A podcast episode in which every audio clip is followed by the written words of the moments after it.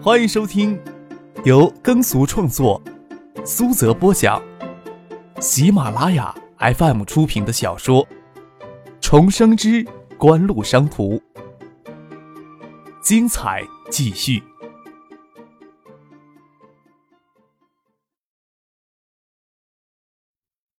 第八百八十六集。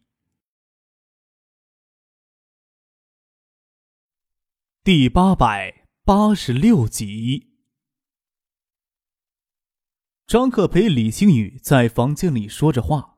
过了许久，房门给人推开，张克回头看了看，李建熙夫妇走了进来。李星宇别过了脸去，看着星宇别过脸去，李建熙微微一叹，他也没有看张克，眼睛看着女儿脖子触目惊心的勒痕。过了片刻，才说道：“我不强求你去东京，唯一的要求，你不能回中国去。”等了许久，见星宇始终不肯转过脸来，他拍了拍妻子的手，走了出去。过了一会儿，傅俊跟杜飞还有朴真儿走了进来。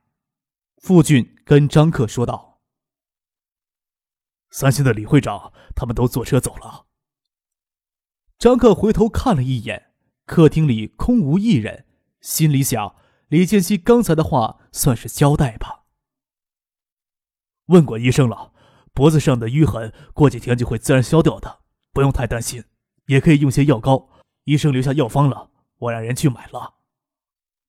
傅俊站起来说道：“后面的话他没有说，张克也明白。”李俊宇无论是留在韩国还是去中国，影响都会非常的大。如何安顿李星宇，要张克拿主意。爸爸把什么都献给三星了，我也不能怪他，只怪自己不够坚强。李星宇这才悠悠的说了一句话，忍着痛坐起来。先回酒店吧。张克说道：“这次闹出这么大的舆论风波。”李星宇在汉城的住所已经是媒体记者最关注的对象，这里也只是暂时没有暴露而已。他在汉城中心区入住的酒店套房，有从停车场直达的专用电梯，可以不用担心被媒体记者追踪。此时对李星宇来说，最重要的是一个不被打扰的环境。让李星宇坐在那里指点，张克与朴振儿将他的私人物品以及各类证件。收拾到一个拉杆箱里，又让朴真儿在房间里帮星宇换了身干净的衣服，就坐车返回酒店。到酒店后，朴真儿接到一通电话，说是他停在香娘庙公寓外的车给记者发现了，救护车以及四部高级豪华车随后出现香娘庙公寓的事情，同样引起记者的注意。只要记者追查下去，就会有更多的蛛丝马迹暴露。怕是明天又会有大新闻爆出，媒体追踪不到李星宇回韩国后的踪迹，朴真儿成了记者重点盯梢的对象。为免生出更多的是非，朴真儿趁媒体还没有追踪到酒店之前，就先告辞离开了。即使他对星宇的状况还不放心，记者总是防不胜防，特别是有些媒体对李星宇的生活近照开价超过三千万韩元。露出一些蛛丝马脚，谁会知道有多少记者蜂拥而至呢？张克也不能确信他们在最后离开公寓时有没有给记者发现。当务之急就是让李星宇先离开汉城，离开这个他一直出现在公众视野里就会给强烈关注的城市。除了汉城，东京、建业是他熟悉的另外两个城市。李建熙临走之前，仍然担心媒体对星宇及其中国情人的事件关注，会对三星造成严重的干扰，严明反对星宇去中国。事实上，东京跟建业一样，星宇去东京也会受到媒体的关注。再说，星宇对东京也没有期待。张克头疼的很呐，想开口问星宇他喜欢哪座城市。事实上，他喜欢哪座城市倒是其次。关键是要有人能照顾到他，不能将他孤零零的再丢到一个地方了。又觉得这时候问他这个问题略有些残酷了。还是等找个合适的时机再谈这个问题吧。涂抹淤伤的药膏送过来，张可拿了过来，亲自给李靖宇抹在脖子上的淤痕。过了片刻，父亲敲门进来，张可看着他手里拿着手机，说道：“还有什么事情？不是让你说我睡了吗？”翟总从普尔斯打来的电话，傅俊说道：“说等你方便时回个电话过去。”张克看了一眼他放在茶几上的手机。心里疑惑，丹青为什么不直接打他的手机？翟总呀，问了一些在汉城发生的事情。傅俊解释道：“哦，我这就给他打电话。”张可心想，丹青不会嗅到什么吃飞醋来吧？看傅俊先出来，拿起沙发上的电话，觉得头痛得紧，这个电话却不得不打。是不是担心我跟你一哭二闹三上吊呢？丹青在电话那头轻声笑道：“早就觉得呀，你去汉城不对劲儿了。知道你不会跟我说实话，我就先打电话给傅俊了，把人送普尔斯来吧。要不我来跟新宇说。”张克觉得柔情在胸间溢开，珀斯是个合适的地方。珀斯除了旷野，跟外界的牵涉极小，媒体与民众对景湖、对三星的关注度都不甚高。再一个。星宇跟丹青、魏兰都不算陌生，他去那里不会寂寞。但是丹青不主动提，他也不能将星宇往那里送。李星宇疑惑地看着张克将手机递过来给自己，接过了手机，跟丹青在电话里说了一会儿话。临了时，问丹青要不要跟张克再聊几句。丹青在那头干脆利落的挂了电话。心雨抬起头来跟张克说道：“送我去珀斯吧。”嗯，张克点点头，有丹青照顾他，相信他能很快走出阴影，说道：“我马上让人安排，咱们一起去珀斯。”又问道：“夜里要不要我留在这里陪你啊？”拍了拍大腿，让你呀枕着睡。嗯，星宇点了点头，眼睛清澈，窗外的雨还在淅淅沥沥的下着。房间是在二百八十米的空中，经过窗外的雨，还要过好几秒钟才能落到地面上。张可将鞋子脱掉，靠着同事皮垫的床头坐着，让李星宇的头枕在自己大腿上，手搂着自己的腰，安心睡。她的容貌在幽暗的光线里是那样的美。张克也不知道自己什么时候身子一歪，也在床上睡着了，感觉有柔软的物体在轻触他的嘴唇。张开眼，天已经亮了。李星宇那清澈的眼眸子就在眼前。他看见张克醒来，也没有惊羞的躲开，而是凝望着他的眼睛，说道：“亲吻着你，感觉到心里的阴霾都消散干净了。”张克捧起心宇的脸，在他柔软窒息的红唇上轻轻的亲了一口。楼下的客厅里传来萧敬腾、张亚平说话的声音。张克坐起来。也没有洗漱，就先走出房间，站在二楼的走廊上，看着楼下客厅沙发上坐着肖张二人，问道：“这大清早的，怎么这么早就赶过来了？”“都十点钟了，天阴着呀，马上就要下暴雨了。看窗外呀，看不出时间来。”萧敬腾亮亮手腕上的手表，问道：“你下午就要离开汉城了？”张可见窗外光线这么暗，还以为刚天亮呢，没想到已经是十点钟了。这些天为心雨的事情一直都没有睡踏实，昨天算是睡得最沉的一觉，也没有做什么梦。又问傅俊：“下午有去普尔斯的航班吗？”“先去悉尼的话，从悉尼能转普尔斯。”傅俊说道。“那我先回建业了啊。”杜飞在楼下抬头说道。那边呀，还有一摊子事儿呢。张克想起还有一摊子事情等着自己去处理，建议市委书记的人选随时会确定下来。海苏科技的事情要不要在幕后推一把？结果完全可能不一样。但是必须要陪李星宇先去普尔斯。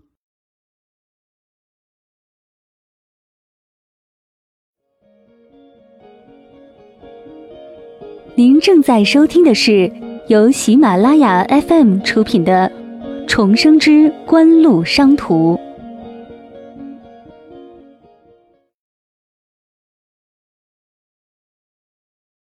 汉城的深秋已经有了几分寒意了，南半球的珀斯却恰是春季，略有干燥，却要比使人压得喘不过气来的汉城让人感觉舒服多了。翟丹青跟魏兰赶到机场来接机，汉城发生的什么事情，他们也都知道。星宇在脖子上扎了一条色彩明丽的丝巾来掩盖脖子上的淤伤。不管怎么说，大家彼此间。都有些拘谨跟小心翼翼。李星宇并不清楚魏兰、翟丹青会不会真的愿意让他留在普尔斯。翟丹青与魏兰也不清楚李星宇心里还有多少阴影没有消散，怕说错了话刺激到他。这样的小心翼翼维持到张克、翟丹青、魏兰还有李星宇四个人一起吃晚饭时，就完全消散了。在吃晚饭时。李星宇不经意间将桌上的胡椒粉给碰倒了，彼此给扑出来的胡椒粉刺激到，打了一个喷嚏，结果将胸前两粒扣子的衣衫给崩掉了，一粒打在张克的脸上，一粒落入张克的汤碗里。就这样，李星先用双手捧住胸部，不好意思的笑蹲在了地上。入秋后的橡树叶仿佛给一把火点燃一样，站在雁归湖北崖眺望而去。雁归湖北岸的橡树园就像橙红色的海洋，见此金色的枫树叶给这片海洋增添了更丰富的色彩。这是建野最美丽的秋季风景。四年前呢，我刚到建业时，也曾在这里看山下，那时可没有什么风景好看，湖水黄绿，泛着白沫，杂波的民居跟工厂，还有两根突然而起的大烟囱。整天喷着黑烟，那时就有整中市容的决心。然而知易行艰，牵涉纠缠繁杂，才知道这个决心不好下呀，矛盾重重呢。罗军叉着腰站在北崖前，感慨万千。锦湖呀，进入建业之后，这种种矛盾都迎刃而解了。在四年前，我是无法想象眼前的美景了，真叫人呀舍不得离开。张克笑了起来。他从珀斯回来之后，中央对剑的调整动作加快了许多。罗军还能留在剑的日子，掰手指头都能数了。眼前的美景也未必舍得罗书记离开呀。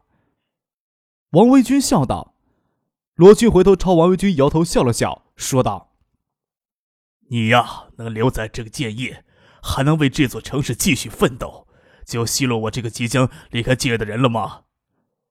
又拍了拍姚文胜的肩膀。你们呐，要好好为这座城市努力。我们比绝大多数人幸福的，人生百年，我们总能留下些痕迹来。这一点呀，真是弥足珍贵。这个也是有些人始终理解不了的。张克笑了笑，知道罗军话里指的有些人是指肖明建、胡宗庆这些人。你要不要也见一见董建年呀？罗军突然提起跟张克这个话题来，也不差这一天了。张克沉吟片刻，说道：“也担心呢，董建年未必愿意见我。”罗军离开建业后，几乎是无法要求或拒绝谁来建业顶替罗军的位子的。虽然还没有肯定的消息，但是董建年到建业来顶替罗军的可能性最大。罗军也是怕张克年轻气盛，他心里清楚。国内的官员里，能有徐学平、李远湖等人气度的实在不多。董建年跟江敏之关系亲密，锦湖此时即使与江敏之仍然保持着表面上和平共处的关系，内里其实颇为紧张。要是董建年真到建业来担当市委书记，他要是跟江敏之联合起来，是有能力压制锦湖的。关键这时候也没有百分百的把握将肖明建踢出建业去。江敏之、董建年再加肖明建、胡宗庆，这个局面对锦湖来说够恶劣、够头疼的了。罗军想想张克的顾虑也有几分道理。董简年对东海的底细应该十分了解，也许他会觉得与锦湖交好无法带给他更实质的好处，自然对锦湖的态度就冷淡。董简年在这方面的风评不是很好。要是能有选择的话，罗军不会希望是董简年到晋来顶替自己的位子。在山间稍坐片刻，罗军与王维军坐车离去。罗军、王维军走后，姚文胜看了看手表，说道：“一心的飞机应该降落了，我答应呀要去机场接他呢。你还有什么事情要处理吗？”我陪你去机场吧，这样呀显得有诚意一些呢。张克笑着说：“在张克前往汉城，再飞往普尔斯的期间，姚文胜与艺兴回北京将婚礼办了。虽然故意两家都有意减半，但是张克本是必要的嘉宾，还答应做姚文胜的伴郎。奈何当中突然冒出这档子事儿来缺了席，还是蒙乐紧急顶替了他伴郎的位子。张克给别人的解释是到韩国参与液晶业务收购谈判。”百忙之中抽不出时间去参加姚文胜与艺兴的婚礼，这个解释在别人看来就比较牵强了。不过姚文胜和艺兴两人能知道一些事情，也就没什么抱怨的了。赶着张克回建业，凑着艺兴这趟航班要在建业停留两天，他们俩决定今天在建业补办几桌酒席。建业这边有许多人没能去北京参加他们的婚礼。抬头看了看山腰尖上的斜阳，在酒席开始之前。也做不了什么事情，张克便陪姚文胜一起去机场接艺兴。下了雁归山，赶巧孙启蒙打电话过来找他，便带着他一起去机场接人。易姐应该庆幸了吧？幸亏是我这个伴郎缺了席，要是新郎缺了席的话，可有你哭的了。从机场里出来，张克在车里跟艺兴开玩笑：“伴郎都能有替补的，那新郎的替补人选更多。”他有种就缺席给老娘看看。一心不屑的瞥了姚文胜一眼，又问张克：“听我飞韩国的同事说，韩国那几天的报道真是热闹呢，什么韩国国民之花啦，什么中国情人啦，比琼瑶小说都要精彩纷呈呢。我还特意让同事啊给我带了几份韩国英文的报纸呢，你要不要看呀？”张克就知道这个娘们不能得罪，看着孙启蒙转过身去要拿报纸看。他耸了耸肩，全坐在座位里，不再吭声了。一心显然不想放过张克，头凑到前面来问：“哎，你那几天也在韩国，有什么能比媒体报道更详细的内容要跟我们炫耀吗？你离开韩国后呀，怎么突然又去了西澳洲了呢？要是涉及到景湖的商业机密，那就当我没问吧。应该没什么不能说的秘密吧？”孙启蒙歪着脑袋盯着张克看。你要是做贼心虚的话，那就算了。听着孙启蒙说这个话，一心在后排大声笑了起来。张克只觉得背脊嗖嗖的发寒。他将李新宇安顿在珀尔斯的事情还没有跟别人交代，这个也不好主动交代，想着是拖一天就是一天。但是大家的嗅觉都是敏锐的，不要说孙继萌了，就连李新这个局外人都晓得不对劲儿啊。手机适时的响了起来。张克舒了一口气，心想：真是救了老命了，不然孙启蒙那看似甜蜜、暗藏杀机的眼神就得让他窒息了。张克掏出了手机，见是石学兵的电话，未免有些失望。他不觉得这档石学兵的电话能帮他解什么围，身子朝边上转了转，做出一副这是一个很重要电话的样子。有什么事情这个时候找我呀？张克问道，心里却想。什么事情不能等他到酒店再说？姚文胜也有邀请石学兵跟他的小女友。哎，刚才王海素打我的手机，我刚接通电话还没有说话，电话就给挂了。打回去啊，他的手机也就响了一声就给掐断了。我觉得呀，这个事情有些蹊跷呀。石学兵在电话那头说道：“王海素不甘心给严文界、林雪当成可抛弃的棋子利用，曾私下跟张克见面求援。”张可未曾答应过他什么，不过还是让石学兵跟他保持联络。毕竟能使严文界、凌雪等人不自在，也是张克高兴乐意做的。即使没有跟王海素直接联系，也能想象他这段时间会为了自己脱责而拼命的搜集严文杰、凌雪等人的罪证。要是他的举动给严文杰、凌雪察觉到异样，后果自然不难想象。